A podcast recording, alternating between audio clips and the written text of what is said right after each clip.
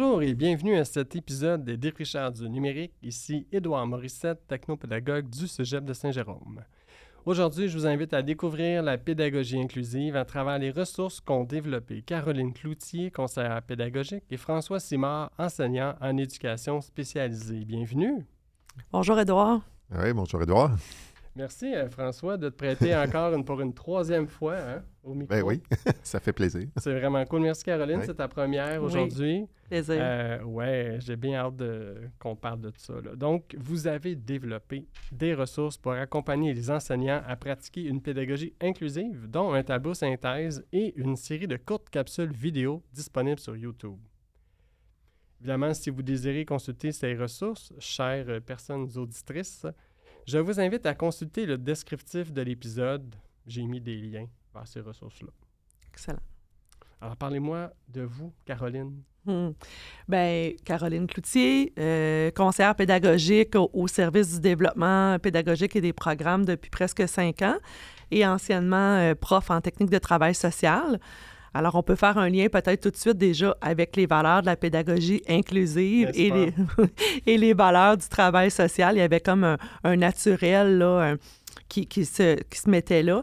Puis moi, j'aime ça dire que je suis maître euh, de rien et euh, euh, valet de tout. En anglais, on dit Mm. euh, master of none, jack of all trades. Je suis une essayeuse pédagogique. Moi, c'est de même que je me décrirais. Ah, j'aime ça l'expression essayeuse pédagogique. Je vais la réutiliser, mais essayeuse, en tout cas. Une exploratrice pédagogique, en tout cas. Une défricheuse. Oui, une défricheuse, oui, pédagogique. Et parfois, je tente vers euh, le numérique avec mon collègue François, là, qui, qui m'initie à beaucoup de choses. Toi aussi, François? Ben oui, mais euh, c'est ça. Fait que euh, enseignant en éducation spécialisée, puis euh, oui, euh, défricheur, si on prend le, le titre de l'épisode de, de- de la balado. Mais Ouais. dans le fond, j'aime ça euh, aller dans l'innovation pédagogique, essayer des, des nouvelles façons d'accompagner les personnes étudiantes à- à- sur leur parcours d'apprentissage. Fait que c'est dans ce cadre-là que on- je me suis tourné à un moment donné avec des collègues au département de TES vers euh, l'inclusion. Puis rapidement, ben, euh, comme Caroline disait, les, les valeurs qu'on partage euh, dans les techniques humaines, là, nous, on travaille beaucoup avec la différence. Fait que Particulièrement en éducation spécialisée. Ah, et mais en, en travail social aussi, beaucoup. Oui. Qu'on a euh, des, des- des clientèles qui, justement, peuvent être, euh, entre autres, marginalisées. Puis, Et Mhm. donc, on, on Ouais. est proche de ça. Fait que c'est devenu euh, un peu euh, naturel que euh, notre projet il a rapidement débordé vers euh, TTS, vers euh, aussi TGIL, puis vers euh, techniques d'éducation à l'enfance. Fait que Ouais. les quatre techniques humaines, euh, rapidement, on s'est mis là-dedans. Et c'est comme ça que j'en arrive à être ici au micro aujourd'hui. Et tout ben, ça, ça remonte oui. à 2016, Édouard, quand même. Depuis euh, quand même presque sept ans. Là. Mhm. À Ouais. date d'aujourd'hui, on s'entend. Oui. Et, euh, mais c'est quoi au juste la pédagogie inclusive? Bien, la pédagogie inclusive, c'est imaginer qu'on a dans nos classes des personnes étudiantes qui ont toutes sortes de besoins, qui sont euh, aussi très diversifiés. hein. Maintenant, en 2023, on a des classes euh, qui sont très hétérogènes. On a vraiment devant nous des apprenants, des apprenantes qui ont des besoins qui peuvent être vraiment euh, variés. Et puis, c'est d'imaginer comment on peut faire en prévention pour aller vers eux, puis répondre avec les stratégies qu'on leur propose, euh, différents moyens pour aller les, favoriser leur apprentissage. Alors, on va essayer d'enlever les obstacles qui sont inutiles, euh, puis de garder les défis nécessaires pour euh, favoriser la, réussite des personnes étudiantes. Un repère qu'on pourrait avoir aussi, c'est on s'inscrit un peu dans une logique, là, euh, si on pense aux, aux personnes qui auraient besoin des, des accommodements du SAID, c'est que dans le fond, nous, on se pose la question, qu'est-ce que nous, on peut faire en classe pour, pour pallier aux, aux besoins que ces étudiants-là, ces étudiantes-là pourraient avoir? Fait qu'on est vraiment tourné vers l'apprentissage. Puis il ne faut pas nous confondre avec, euh, par exemple, l'écriture inclusive ou encore les politiques euh, euh, EDI. Là, c'est, c'est, c'est pas notre rayon comme tel. là. Nous, c'est vraiment la pratique pédagogique. C'est ce qui se fait en classe. Fait que quand on applique nos, nos aménagements inclusifs, entre autres, les gens ont moins besoin d'utiliser les services du SAID. Parce que nous autres, en classe, on a mis en place des aménagements qui font en sorte que ces étudiants-là, ils ont réponse à leurs besoins.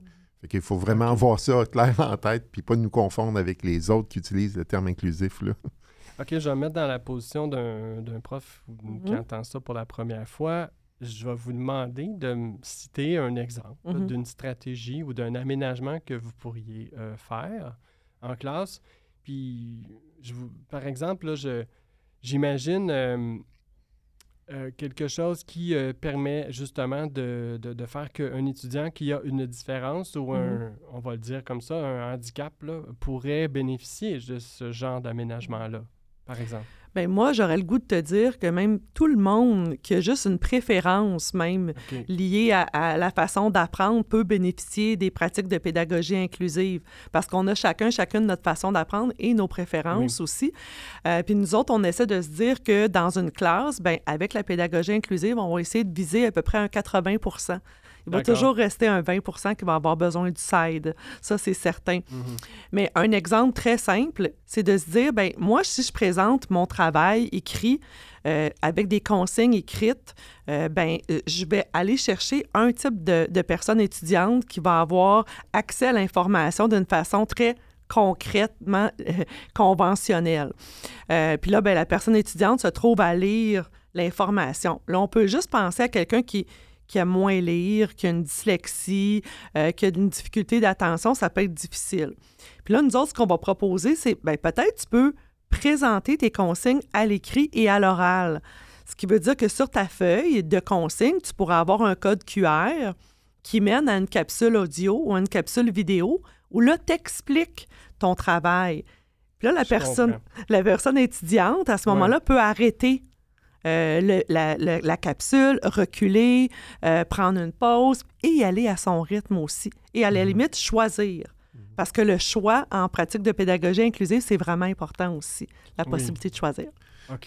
Puis j'ajouterais un- un- une petite euh, idée ici, c'est que oui, c'est partie euh, des besoins de personnes en particulier, mais euh, ce qu'on a rapidement réalisé quand on s'est intéressé à ça, c'est que dans le fond, c'est vraiment pour tout le monde, et pas juste ces gens-là, parce que la vidéo dont euh, Caroline vient de parler, c'est euh, une vidéo que d'autres qui n'ont pas de dyslexie vont apprécier Mhm. aussi. Fait que ces Ouais, ben oui, aménagements-là, ils sont bons pour tout le monde. Fait que c'est pas centré sur quelques personnes, c'est vraiment offert à tous.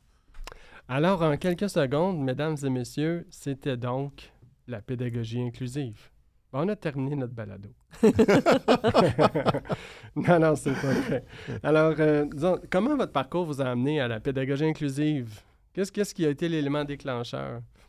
François, as-tu le goût d'en parler? Parce que c'est parti vraiment de techniques d'éducation spécialisées en 2015, même Ouais, un petit peu avant 2016. Ben oui, ben pour faire une, une histoire courte de ça, du, début Oui. du tout début des projets, du projet, c'est que euh, on cherchait, on avait eu euh, des ressources pour euh, travailler sur la réussite des personnes étudiantes. Puis là, on se demandait comment qu'on pourrait accompagner les personnes qui ont des difficultés euh, similaires à ceux qui vont au SAID, mais qui n'ont pas le diagnostic pour bénéficier de ces services-là.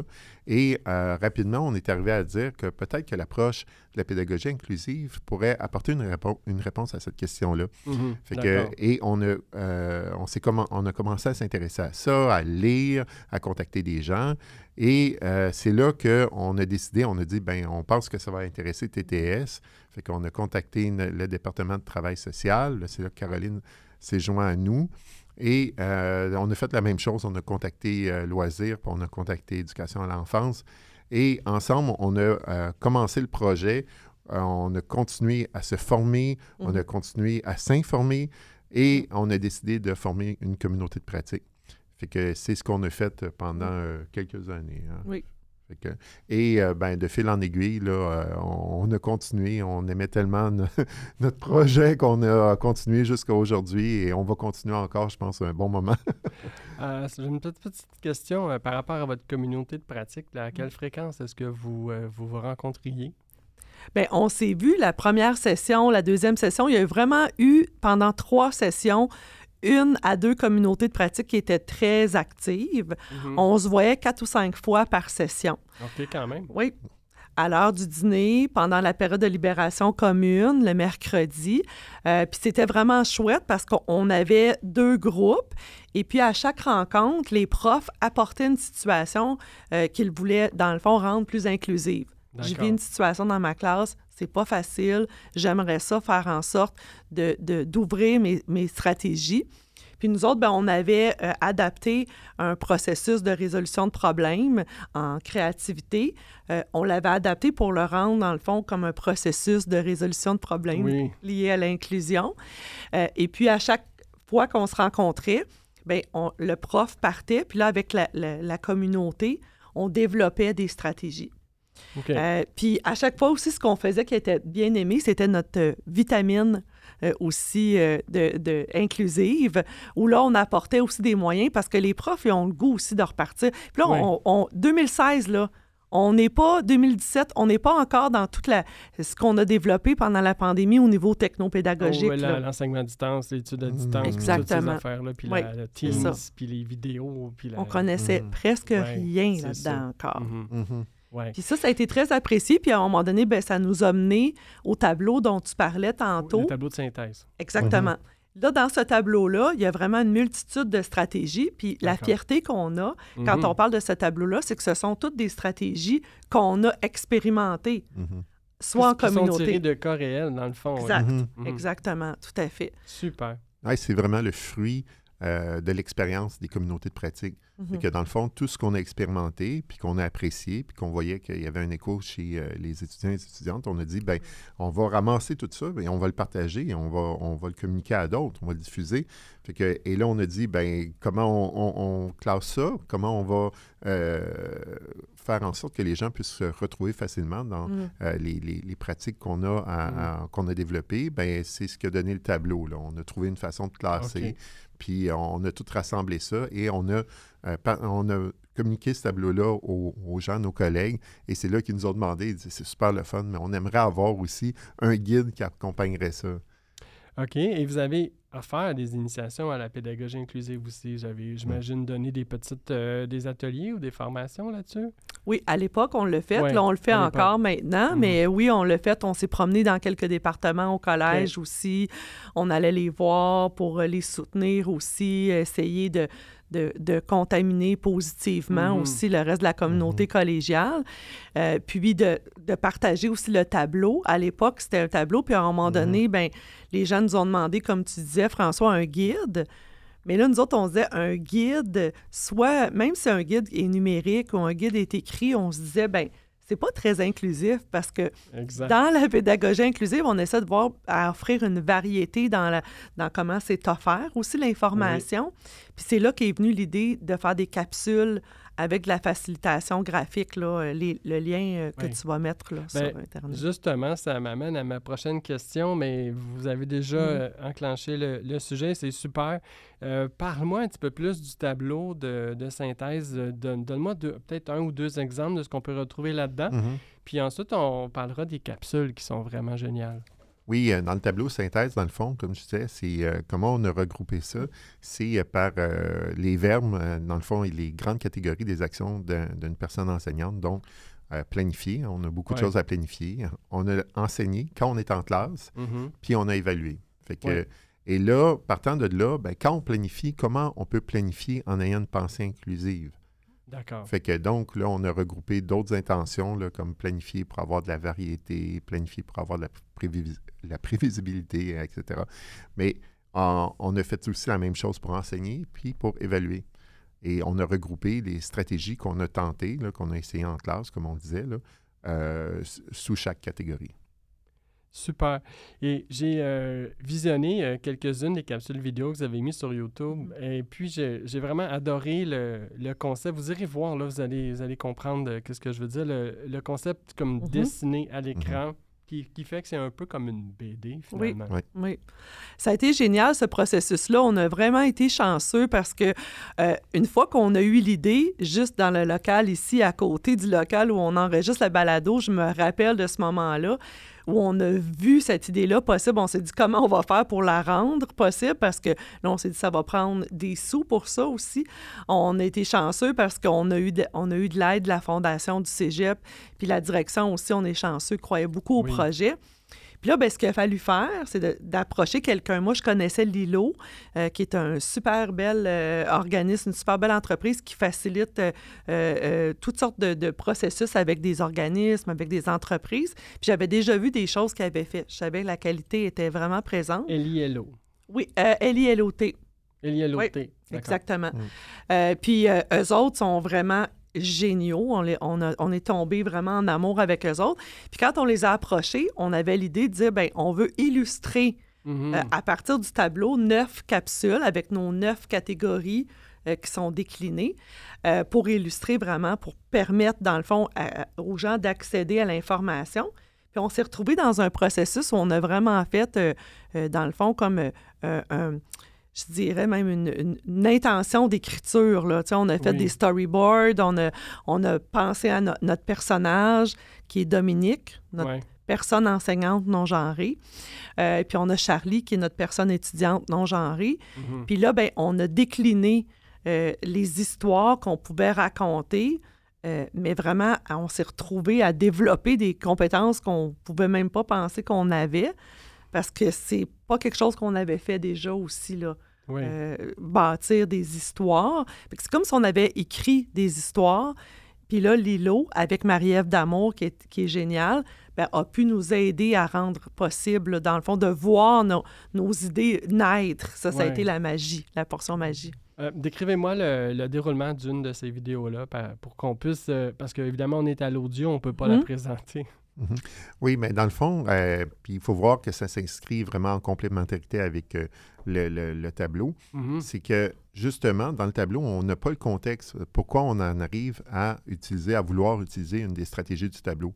que donc, la capsule commence en mettant en contexte la situation problématique qu'on cherche à améliorer. Et euh, ce qu'on va voir, là, contrairement au tableau où on arrête à la stratégie, évidemment, hein, c'est des stratégies qu'on met, là, mais dans la capsule, ce qu'on va voir, c'est qu'on va aller jusqu'à l'application concrète d'une solution là, euh, vraiment très, très, très concrète. On pourrait écouter la capsule puis dire, ben je fais ça, moi, dans mon prochain cours. Ah oui. Oui, fait que donc, c'était un peu pour répondre aux besoins du guide qui était demandé là, pour aller avec le tableau. Mais là, je pense qu'avec une capsule, ben, là, tu comprends dans quel esprit on, a créé, ben, on a appliqué cette stratégie-là. Tu as le point de départ, puis tu vois vraiment jusqu'au point d'arrivée, l'action concrète du prof en classe. En tout cas, ils sont vraiment géniaux. Je vous invite à aller les visiter. Euh, les, les, visionner, pas les visiter, mais de les visiter leur, mm-hmm. euh, chaîne YouTube. Euh, moi, maintenant, j'imagine, là, suite à ça, que vous avez partagé mm. tout ça à la communauté. Là. Mm-hmm. Oui, c'est vraiment avec beaucoup d'enthousiasme qu'on l'a fait aussi, je dirais, euh, parce que c'est comme si on voyait. Moi, je me suis imaginé, c'est peut-être comme ça que quelqu'un, quand quelqu'un écrit un livre, la sensation euh, qu'il ou elle a de voir son, son, bébé naître aussi apparaître au monde. Euh, puis on est chanceux parce qu'on a vraiment aussi une belle euh, réception, je dirais, euh, des gens. On a, on, a partagé euh, vraiment dans les départements quand même. Puis là, mhm. ben, on s'est promené un petit peu dans d'autres collèges et aussi à la QPC, on a donné mhm. des ateliers. ça fait deux ans qu'on on essaie de propager la bonne nouvelle inclusive. Formidable. Vous avez offert des formations au Cégep aussi? Oui. On a commencé à le faire l'an passé d'une façon un petit peu plus officielle. Puis là, on continue aussi cette année on offre deux ateliers. Le premier atelier, c'est vraiment les principes de la pédagogie inclusive, où là, on veut transmettre euh, c'est quoi les balises, euh, mm-hmm. quelles sont les valeurs, euh, pour aussi avoir une définition commune. C'est vraiment intéressant. Là. Après, quand on repart en équipe, puis qu'on veut transformer nos pratiques, ben c'est intéressant d'avoir un même langage. Oui. Absolument. L'atelier 2 est un atelier beaucoup plus pratique, là où on, est, on a des mises en situation. Mhm. Euh, puis là, ben, on apprend à départager un peu un problème lié peut-être à l'inclusion versus la gestion de classe, versus peut-être des étudiants qui auraient besoin du SAID. Puis là, on ne dira pas tout parce qu'on a des surprises dans cet atelier-là, mais on fait jouer les personnes enseignantes, puis ah elles aiment beaucoup ça, oui. L'aspect ludification est là aussi pour euh, apprendre aussi, là, puis mais on ne dira pas comment on s'y prend. Non, non, non. Pour que les personnes s'inscrivent à l'atelier. On va regarder le punch secret. Euh, c'est sûr qu'en tant que technopédagogue, là, je me sens euh, obligé de vous demander quel serait le lien entre la pédagogie inclusive puis la technopédagogie. Peut-être François? Oui, mais c'est ça. c'est que, dans le fond, là, c'est que euh, la technologie est d'un- d'une aide très intéressante quand on veut faire de l'inclusion. Parce que, par exemple, si on revient à ce que Caroline disait tout à l'heure, tu sais, d'offrir de l'écrit et d'offrir de la vidéo, bien, c'est sûr que si on, on est devant l'ordinateur, on a une application qui est, qui est facile à utiliser, on, ben, on peut facilement produire la capsule vidéo. Ouais. Fait que la technologie nous permet comme ça de rapidement être capable d'offrir la, la variété nécessaire. là. Par exemple, quelqu'un qui a de la difficulté avec sa vue, mais si on, on communique un fichier en Word, dans c'est un format ouvert, ben, la personne va pouvoir grossir facilement le caractère. Puis on ne sera pas obligé Ouais. d'imprimer Ouais. euh, plusieurs copies. Fait que la technologie nous permet, tu diffuses un fichier et chacun peut l'adapter à, à- à ses besoins particuliers. tu sais. Ça pourrait être euh, d'utiliser la police de caractère qui s'appelle, je crois, Dyslexia, qui. euh, il y a une police de caractère euh, une- qui a été développée. ouais. Arial. Arial Ouais. est excellent aussi. Arial Ouais. est Ça bon serait aussi, la, ouais, ouais. la deuxième police qui serait bonne aussi. OK, j'ai une question. Est-ce que, euh, par exemple, l'utilisation d'une application comme euh, Goliath, qui est la- l'application qui, qui permet de, ou encore celle euh, sur le cas de réalité virtuelle, Oui. là, qui permet de vivre la schizophrénie euh, Oui. comme si on était schizophrène. Oui. J'en parlais dans mon Mm. dernier épisode ou l'autre d'avant. Ça, ça ferait, ça serait dans le fond une pédagogie inclusive. Là. 100% Avec Méane, le super bon épisode avec Méane Ouais. Tremblay. Ouais. Oui, ça serait vraiment une bonne façon parce que là, à ce moment-là, on est plongé. Puis au lieu de s'adresser juste aux personnes étudiantes avec quelque chose d'abstrait, euh, même si la réalité virtuelle est abstraite, c'est quand même un peu plus concret aussi. Puis là, les personnes vont pouvoir vivre autre chose. Mhm. Ouais, c'est concret pour la per- c'est Oui. c'est concret pour la personne qui vit Mm. euh, l'activité parce que euh, elle expérience Expérimente, oui. oui n'est-ce pas hein? Oui. la, la- la schizophrénie à la première personne contrairement à euh, quelqu'un qui nous l'expliquerait Mhm. De manière orale ou textuelle Et peut-être, j'ajouterais juste pour qu'on on- on- on soit sûr de bien comprendre l'esprit de, de- de l'inclusion. là. Euh, par exemple, en réalité virtuelle, puis euh, là, je ne sais pas aussi les, les- les- les expériences qui ont été menées ici, là, mais souvent j'ai entendu dire qu'il y avait des gens qui euh, pouvaient euh, vivre euh, des- de la nausée, avoir de la nausée Oui. dans les casques, tout ça. là. ça peut Fait arriver Oui, c'est ça. Fait que en, en pédagogie inclusive, ben, il faudrait penser à ça. On le sait qu'il y a des gens qui, quand ils utilisent la- la- la- les casques de réalité virtuelle, ben, ils vivent, de- ils ressentent des nausées puis ils ne trouvent pas ça Mhm. agréable. Donc, en pédagogie inclusive, tu aurais quelque chose à proposer aussi? oui Fait Ben, que vois-tu, tu prévois déjà ouais que, que ça va arriver et dans ta planification, tu prévois d'offrir des choix.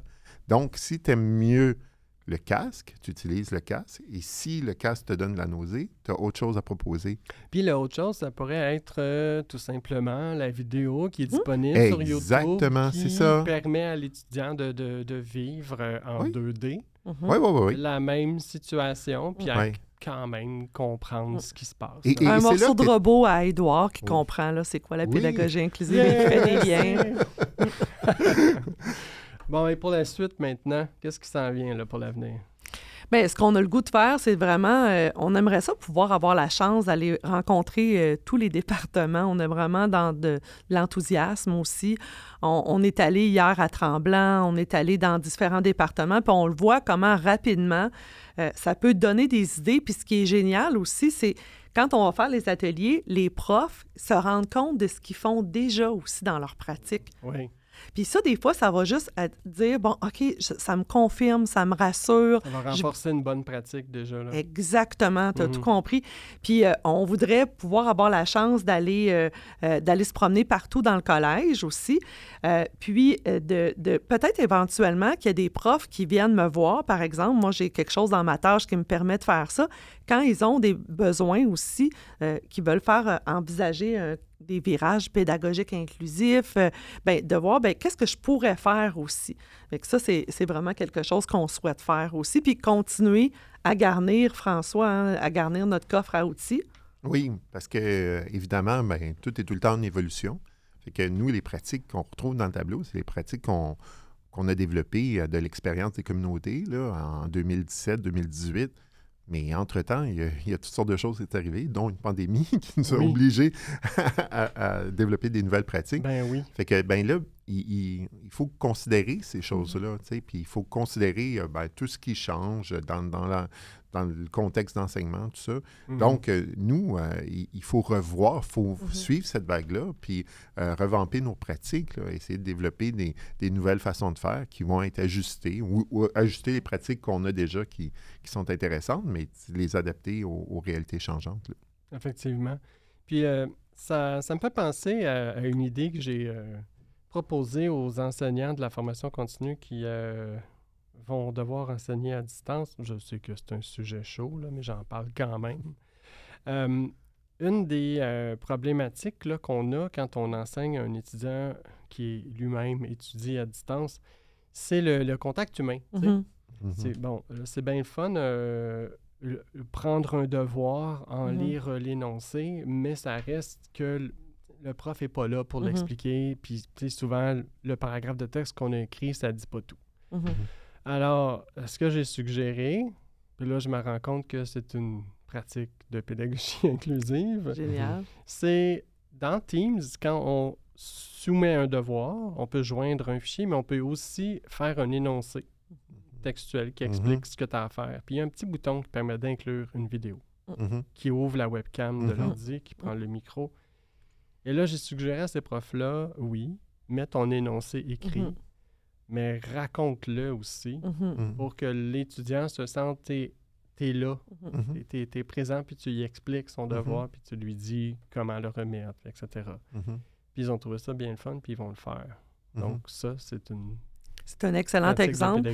Et puis, c'est prouvé que la présence enseignante aussi est vraiment importante à distance aussi pour créer la relation pédagogique aussi. Puis là, ben, tu vas aller activer cette notion-là de présence mm-hmm. enseignante aussi, de pas juste être dans l'aspect aussi euh, cognitif. Là. Très bon exemple, Édouard. Ah ben, merci, euh, Caro. Euh, donc, euh, je vous remercie tous les deux d'avoir mhm. pris votre temps si précieux pour partager votre expérience de pédagogie inclusive. je rappelle à toutes les personnes auditrices que dans la description de cet épisode, je mettrai les liens vers les activités qui seront, qui vont vous aider certainement à mieux comprendre la pédagogie inclusive. Alors, sur ce, je vous souhaite à la prochaine. Merci, Edouard. Merci. Mm-hmm.